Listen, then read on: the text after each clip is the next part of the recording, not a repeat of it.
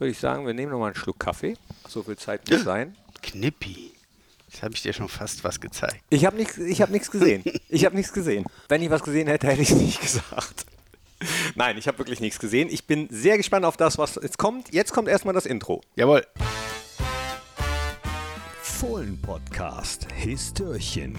Fohlengeschichten aus der Fohlengeschichte. Hi und hallo, herzlich willkommen zum Unibet Fohlen Podcast. Hier ist das Histörchen, auf das ich mich mal wieder sehr freue. Für alle, die das erste Mal reinklicken, das Histörchen sind immer kleine Geschichten rund um die Geschichte von Borussia Mönchengladbach, die ich mir erzählen lasse von Menschen, äh, die das recherchiert haben, die es wissen, die solche Geschichten selbst erlebt haben oder davon gehört haben. Es sollten wahre Geschichten sein und es sollten Geschichten sein, die man im besten Fall noch nicht äh, ganz so häufig gehört hat. Und heute freue ich mich, diese Geschichte oder eine Geschichte erzählt zu bekommen von jemandem aus der Fohlen-Echo-Redaktion. Matti Rech ist wieder da. Hi. Hallo Knippi, grüß dich. Schön, du hast was mitgebracht. Äh, du hast es auf dem Zettel. Ich habe es noch nicht gesehen. Haben wir im Vorgeplänkel ja schon drüber gesprochen.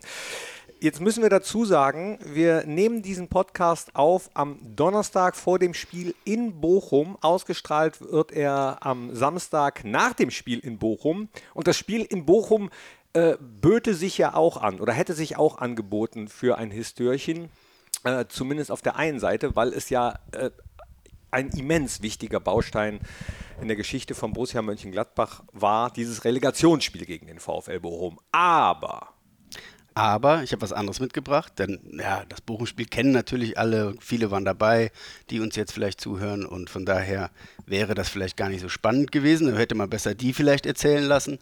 Ich habe was mitgebracht aus einer anderen Zeit und äh, würde mit einer Frage einsteigen, Knippi. Oh. Und zwar, was haben Borussias Spieler, als sie verschwitzt und verdreckt vom Training kamen, am 2. April 1982 unter ihrer Dusche gefunden? Am 2. irgendein Aprilscherz vielleicht. Nein, einen verspäteten Aprilscherz. Nein, lass mich über, überlegen. 1902 also wenn, wenn dann wäre es ein schlechter gewesen.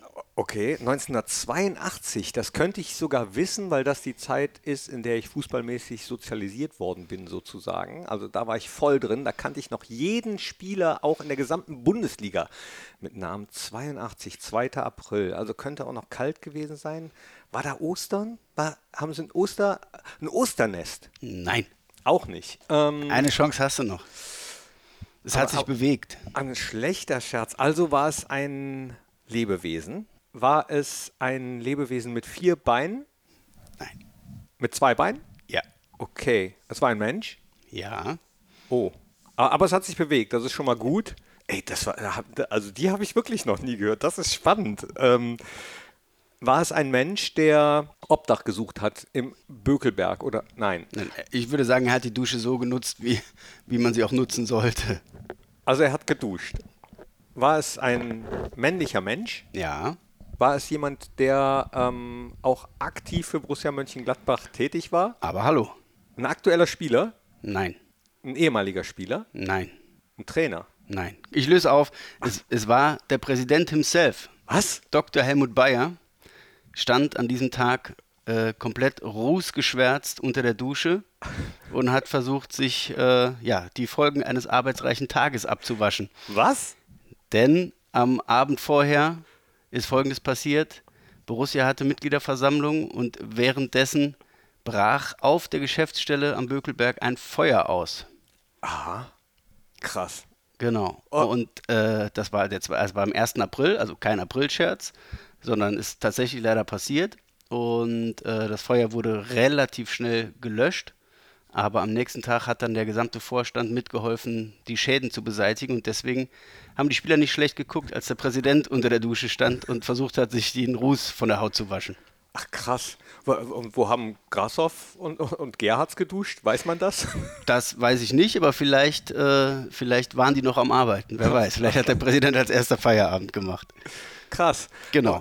Also, ähm, das heißt, Mitgliederversammlung, dann Feuer auf der Geschäftsstelle. Und was heißt, die haben da mitgearbeitet? Die haben mitgelöscht oder wie? Nein, also gelöscht war es schon. Es war wohl so, dass das Feuer relativ schnell entdeckt worden ist. Äh, und die Feuerwehr hatte das relativ flott im Griff. Aber am nächsten Tag äh, hat sich dann natürlich die Vereinsführung die Schäden angeschaut und hat äh, auch kräftig mitgeholfen, da äh, ja, zumindest provisorisch mal wieder äh, klar Schiff zu machen, weil am 3. April stand schon das Spiel gegen den Hamburger SV an. Und wie das damals war, wurden damals ja die, die, äh, die Gäste vom anderen Verein, die Promis, die Vips, die wurden ja alle in dieser Geschäftsstelle empfangen. Da gab es einen kleinen Tresen, einen kleinen Gastraum, wo, das, wo es dann auch was zu essen und zu trinken gab. Und äh, ja, das musste man dann alles schnell wieder herrichten, um äh, dieses Spiel durchführen zu können, denn Helmut Krassow hatte das zwar versucht, aber verlegen ließ sich die Partie nicht mehr. Und wie war das mit äh, Akten, Verträgen zum Beispiel? Weil damals 1982 ja, da gab es schon Computer, aber also ich glaube nicht auf Borussias Geschäftsstelle so richtig. Da, da, wurde noch mit Schreibmaschine alles abgeheftet wahrscheinlich, gehe ich mal von aus. Tatsächlich war es genau so. Und ähm, ja, Borussia hatte Glück im Unglück, kann man sagen. Ähm, es sind ein paar Verträge, äh, auch Schecks und auch Bargeld, die auf der Geschäftsstelle waren, angesenkt worden. So wurde damals berichtet. Aber es ist zum Glück nicht, äh, nicht alles verbrannt. Was wohl den Flammen zum Opfer gefallen ist, ist natürlich ähm, ja, die komplette äh, Inneneinrichtung äh, der betroffenen Räumlichkeiten. Also es war nicht die ganze Geschäftsstelle zum Glück, sondern es war nur äh, eingeschränkt auf ein paar Räume. Ähm, aber zum Beispiel auch Pokale, Urkunden und so weiter von der Jugendabteilung, die sind äh, ja, in den Flammen äh, ja, kaputt gegangen, vernichtet worden. Zum Glück sind solche Sachen wie die Wimpel für die Meisterschaften, äh, Pokalsiege und so weiter, die ja auch da hingen, die waren aber in einem anderen Raum, wo das Feuer dann äh, nicht mehr hingekommen ist, weil die Feuerwehr rechtzeitig da war. Oh, Gott sei Dank. Insgesamt hat man den Schaden, so im ersten Überblick, hat man den Schaden auf 500.000 D-Mark äh, geschätzt.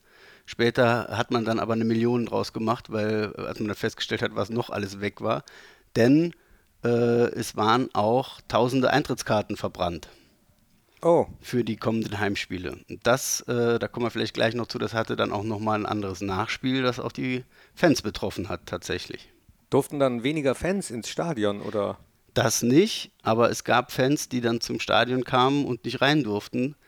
Äh, ja. Weil keine Eintrittskarten da waren? Nein, weil sie die falschen Eintrittskarten hatten. Aha.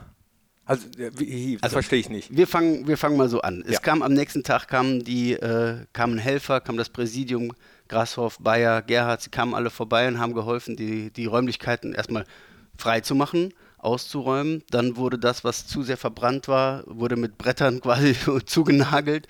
Ähm, und die anderen Räume wurden so hergerichtet, dass man wenigstens noch dieses Spiel gegen HSV durchführen kann. Ähm, Genau, also dann, dann, alle Polstermöbel zum Beispiel aus dem Gastraum mussten aber raus, weil die viel zu verrußt waren und viel zu sehr nach Rauch gestunken haben. Also im Endeffekt war das eine, war es eine Stehparty. Wobei zu viel zu feiern gab es nicht. Das Spiel gegen HSV wurde natürlich noch verloren. Es war also ein schwarzes Wochenende für Borussia. Ähm, genau, aber diese Eintrittskarten, die verbrannt oder angebrannt waren, äh, die waren halt noch in Blöcken. Das waren für die Spiele Bochum, Stuttgart und äh, Bayern München, für die Heimspiele. Die ähm, sind im Müll gelandet. Das hat aber offensichtlich jemand gesehen. oh. Genau. Und derjenige äh, ist dann da hingegangen, hat wohl Karten rausgeholt aus dem Müll und die auf dem Schwarzmarkt verkauft. oh Mann, ey, was, was ist das für ein Wochenende gewesen? Was ist das für eine Geschichte? Vor allem, wieso habe ich da noch nie was von gehört? Also gar nicht. Damals nicht, nicht mitbekommen, dass die Geschäftsstelle gebrannt hat oder ich habe das vergessen. Nee, sowas vergisst man doch nicht. Also das heißt, der hat die auf dem Schwarzmarkt verkauft an irgendwelche Borussia-Fans, wahrscheinlich zu einem coolen Preis, hat er gesagt, hier kannst du gegen Stuttgart, HSV oder Bayern vor allem, war ja damals schon ein Topspiel, äh, günstige Karten kaufen. Und das hatten äh, die Ordner auch Gott sei Dank auf dem Schirm. Genau, also äh, äh Helmut Krassow war ja ein schlauer Fuchs, ne? Äh, der hat natürlich diese Karten hier zum Beispiel fürs Stuttgart-Spiel, äh, äh, die wurden weggeworfen und dann wurden neue Karten gedruckt und auf den neuen Karten stand dann ein ERS für Ersatzkarten. Und nur diese Karten hatten auch Gültigkeit. Ne? Und äh, ja, dann waren es ungefähr 50 Fans, die, die mit diesen Schwarzmarktkarten am Bökelberg aufliefen und die diese nicht dieses ERS als Kennung drauf hatten und die, äh, ja, die hatten dann leider Pech. Oh nein. Ja. Weiß man, ob die trotzdem reingekommen sind? Ja, die Einzelschicksale sind da, glaube ich, nicht weiter verfolgt worden, aber Borussia hat dann im Fohlen-Echo auch mehrfach äh, äh, hingewiesen, dass man bitte keine Karten von der Straße kauft, auch vor allen Dingen nicht für das Bayern-Spiel, was danach noch kam. Ähm, was ja, äh, ja, naturgemäß ausverkauft war. Ne? Und der Schwarzmarkt blüht ja dann bei solchen Sachen äh, äh, gerne auf. Um, ja, und hat Borussia halt vorgewarnt, aber es waren auch gegen Bayern waren dann tatsächlich ein paar paar Fans dabei, die diese angesenkten Karten dabei hatten.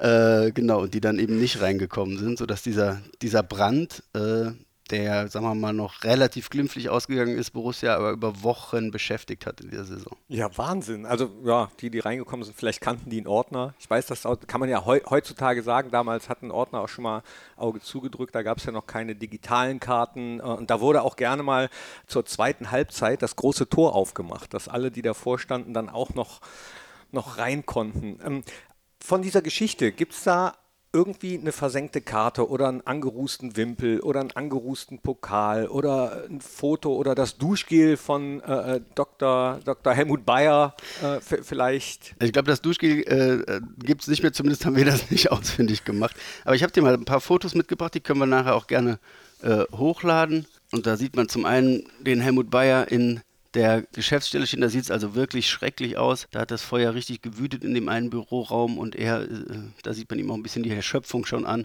Oh ja, aber, aber trotzdem schick und adrett gekleidet. Äh, also sagen wir mal so, wenn ich das Foto jetzt, ich will da nichts unterstellen, ja, äh, weil du eben von Ruß geschwärzt gesprochen hast, da sehe ich noch nichts von Ruß. Im Moment sieht es ein bisschen so aus, als hätte er sich für das Foto extra die Arbeitshandschuhe angezogen. Aber wie gesagt, ich möchte ihm da nichts unterstellen.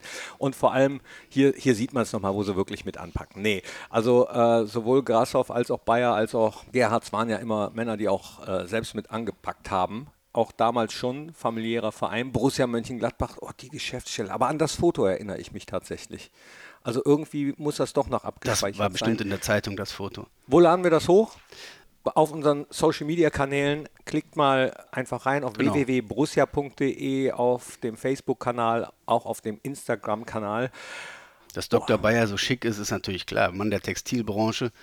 Der ja. war natürlich immer stilsicher und guck mal, das schicke Hemd hier, was er anhat, das werdet ihr auf dem Foto dann sehen. Ja, vom Puma. Ist sogar vom Puma. Ja, geil.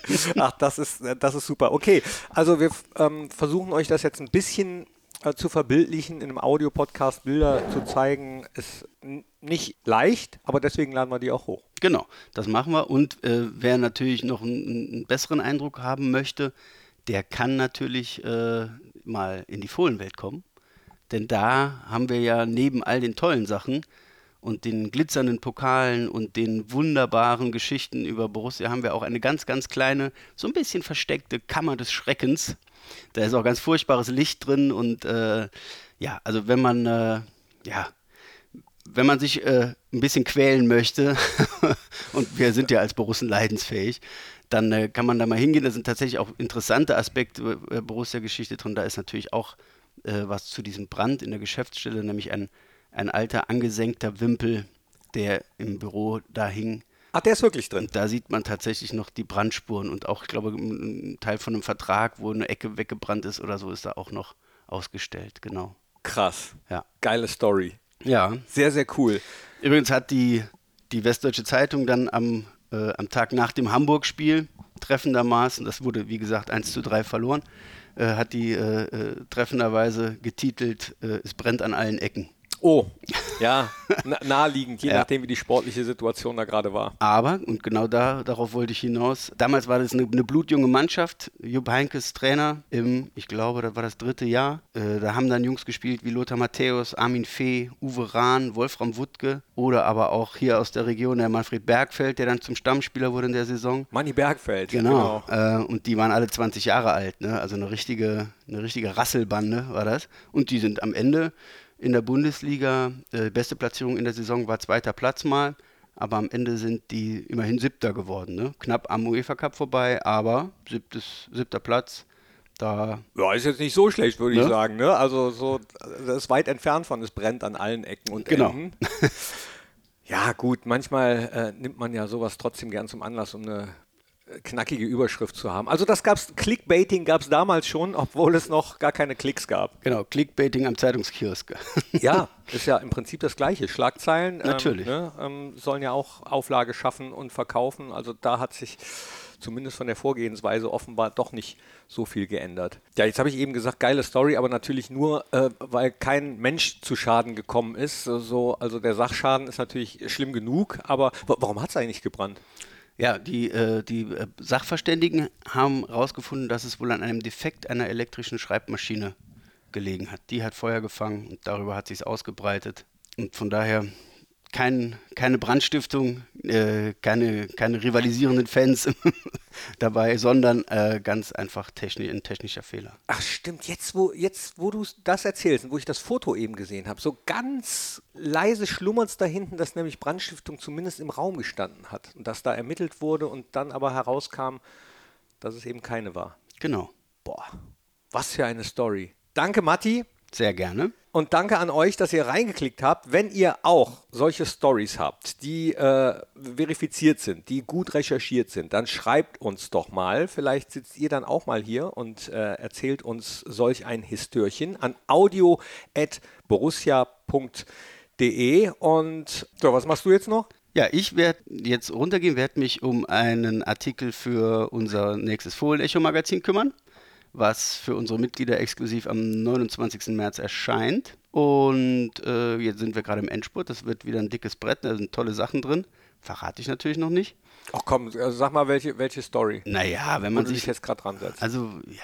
Komm, exklusiv für ähm, Fohlen-Podcast-Hörerinnen und Hörer. Ich sag mal, ich gebe mal einen kleinen Tipp. Äh, es, äh, es, geht, es geht um äh, den von den Fans gewählten Spieler des Monats Februar. Okay. Und so schließt sich der Kreis. Am Anfang hast du einen Tipp gegeben zum Histörchen und jetzt gibt es einen Tipp zu äh, dem Spieler des Monats Februar. Ist doch super. Das war das Histörchen, das war Matti Rech und äh, freue mich, wenn ihr auch in die anderen Formate reinklickt. Auf jeden Fall Dankeschön, dass ihr dabei wart. Ole, ole. Tschüss. Macht's gut, ciao.